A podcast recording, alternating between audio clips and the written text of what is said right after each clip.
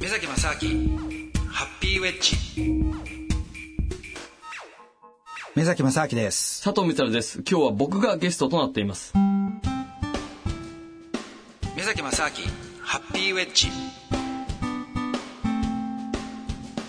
でもそこを別に病院飛ばなくてもね、うんだって何がいいか悪いかなんて分析なんてのは大体決まってるわけじゃないですか別に病院だって同じことでやるわけだから、うんそれをその外につなぐんじゃなくてそこの,、ね、そのオフラインでできるようになれば、うんもうちょっとハードル低くなるんじゃないですかね。自分でそのそう管理するって自い分うでよそう自う分でチェッなクして何ねかアラートがついたら、うあんこれちょっとやばそうだからって言ったらじゃあ実際病院に行けばいいっていうね、うんでもそそうのですねチェックを毎日するんだったらそうですねねうん健康チェックのでも場所だっていう意味ではそう今後すごく重要になってくるかもしれないねで、すだっねて例えばほら体重計なんかも、うん昔は単に体重を測るだけだったのが今はい体脂肪とかすをごいですよね測るようになるわけじゃないですか、うんでこうなんか持ったりとかなんそとうかそうですねあんなだけでねいじゃなろいいでろす出かますもんあねー結構なんかいろんなね種類あるしでもあれめちゃくちゃ売れてるしやっぱ面白いと思うんですようん僕もねなんか使ってやってますけど、はいはいはいだからでいろんな体脂肪だけじゃなくてんなんなんですか普通の単なる BMI じゃなくてねなんか出ますよねなんていろんなのいろいろねいっぱい出るじゃないですかありますよねこうなんか骨の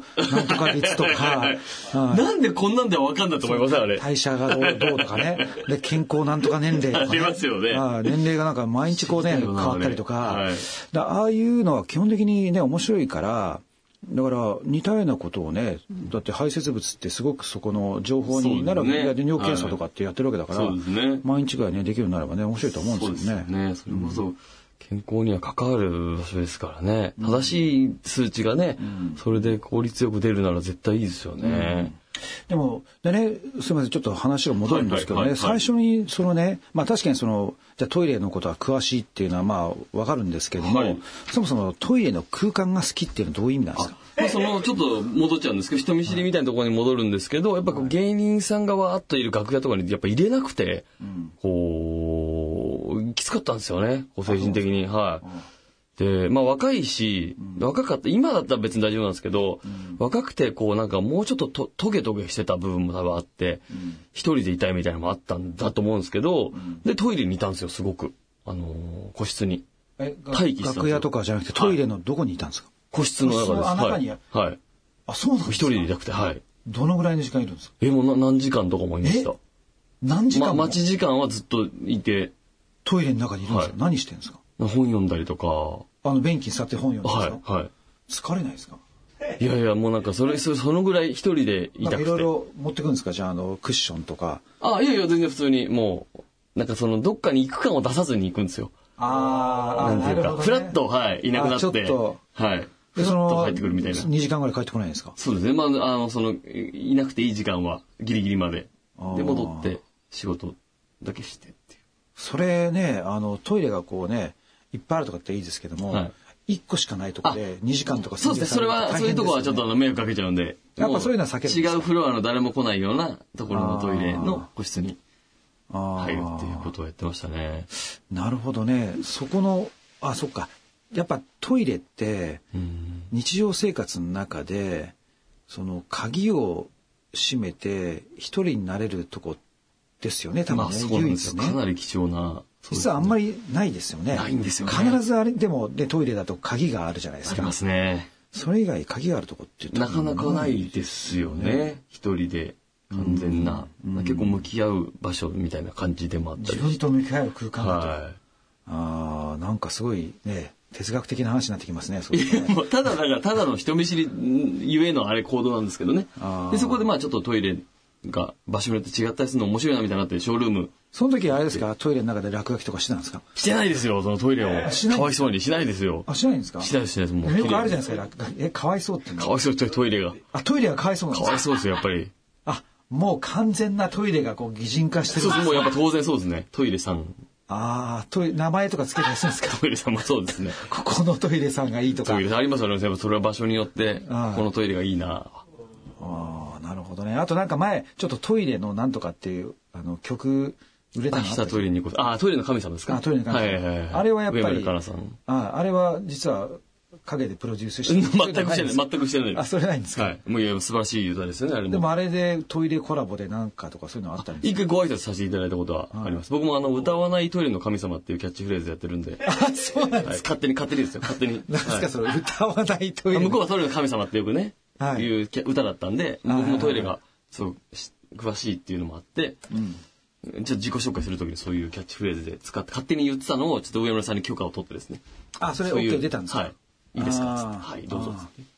歌わないトイレの神様ですか、はい。っていうキャッチフレーズです。ああじゃあ今そのトイレ芸人っていう言い方ともう一つそれもや言ってあ、るんですかなんか自己紹介とかするときは言ったりしますね。ああ、はい。なるほどね、はいどこが神様なんですか その詳しいっていうとなんか、あ詳しいとにかく知ってるっていうところですね。 あなるほどね、はいああなんかもう一個ぐらいなんかすごいの聞きたいですねあーへーっていうやつですか。はいはいはいあー例えばじゃあ、あのー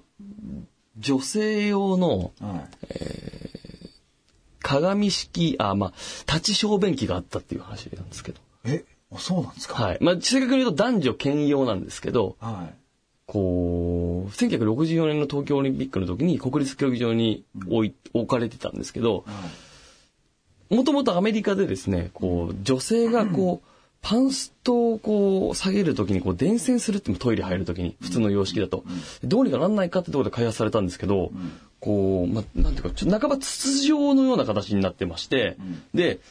少しこう、パンストを下げて、こう、中腰になって女性が用を足せるっていうようなトイレっていうのが、アメリカで1950年代に作られて、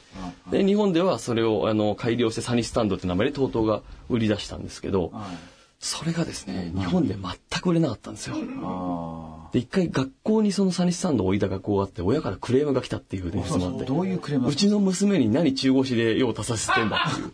ああそうですかはいクレームが来たりとかしてそれ。もよくわかんないですでね全然浸透しなかったんですよ。で、国立競技場に置いたのも、あの、アスリートの方が、あの、本番の前に、うーバッとかがんで用を足していけるような形でって置いたんですけど、ほとんど使わなかったっていう話も、伝説であるぐらい。なるほどね、はいまあでも科学店はね僕あのあのヨーロッパのね友達の家行った時に、はい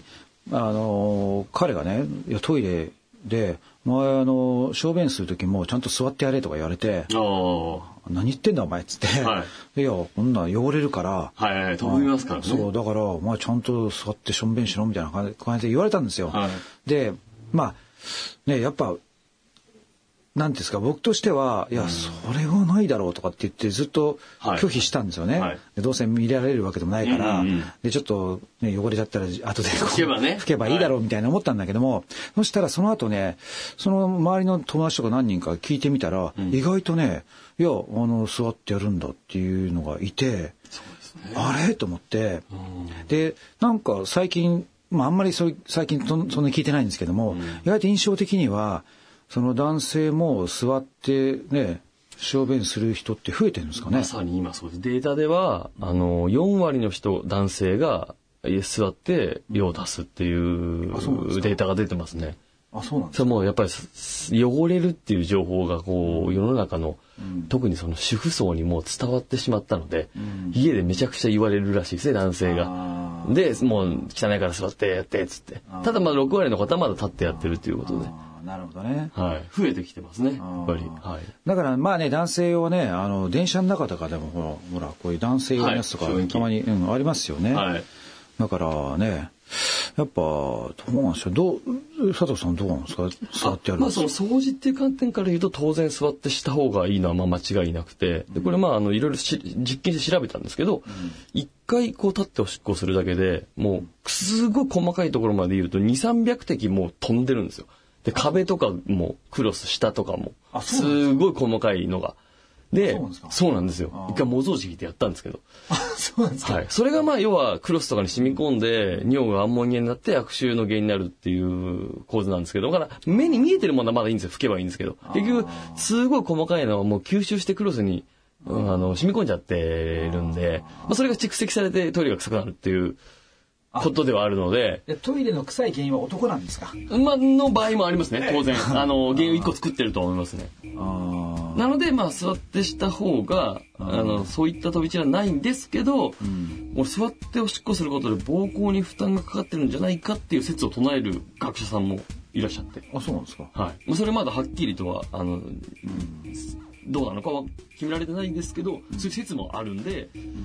まあメーカーさんとかも、ど、どっちにお推奨するとかね、やっぱない。この続きはまた来週です。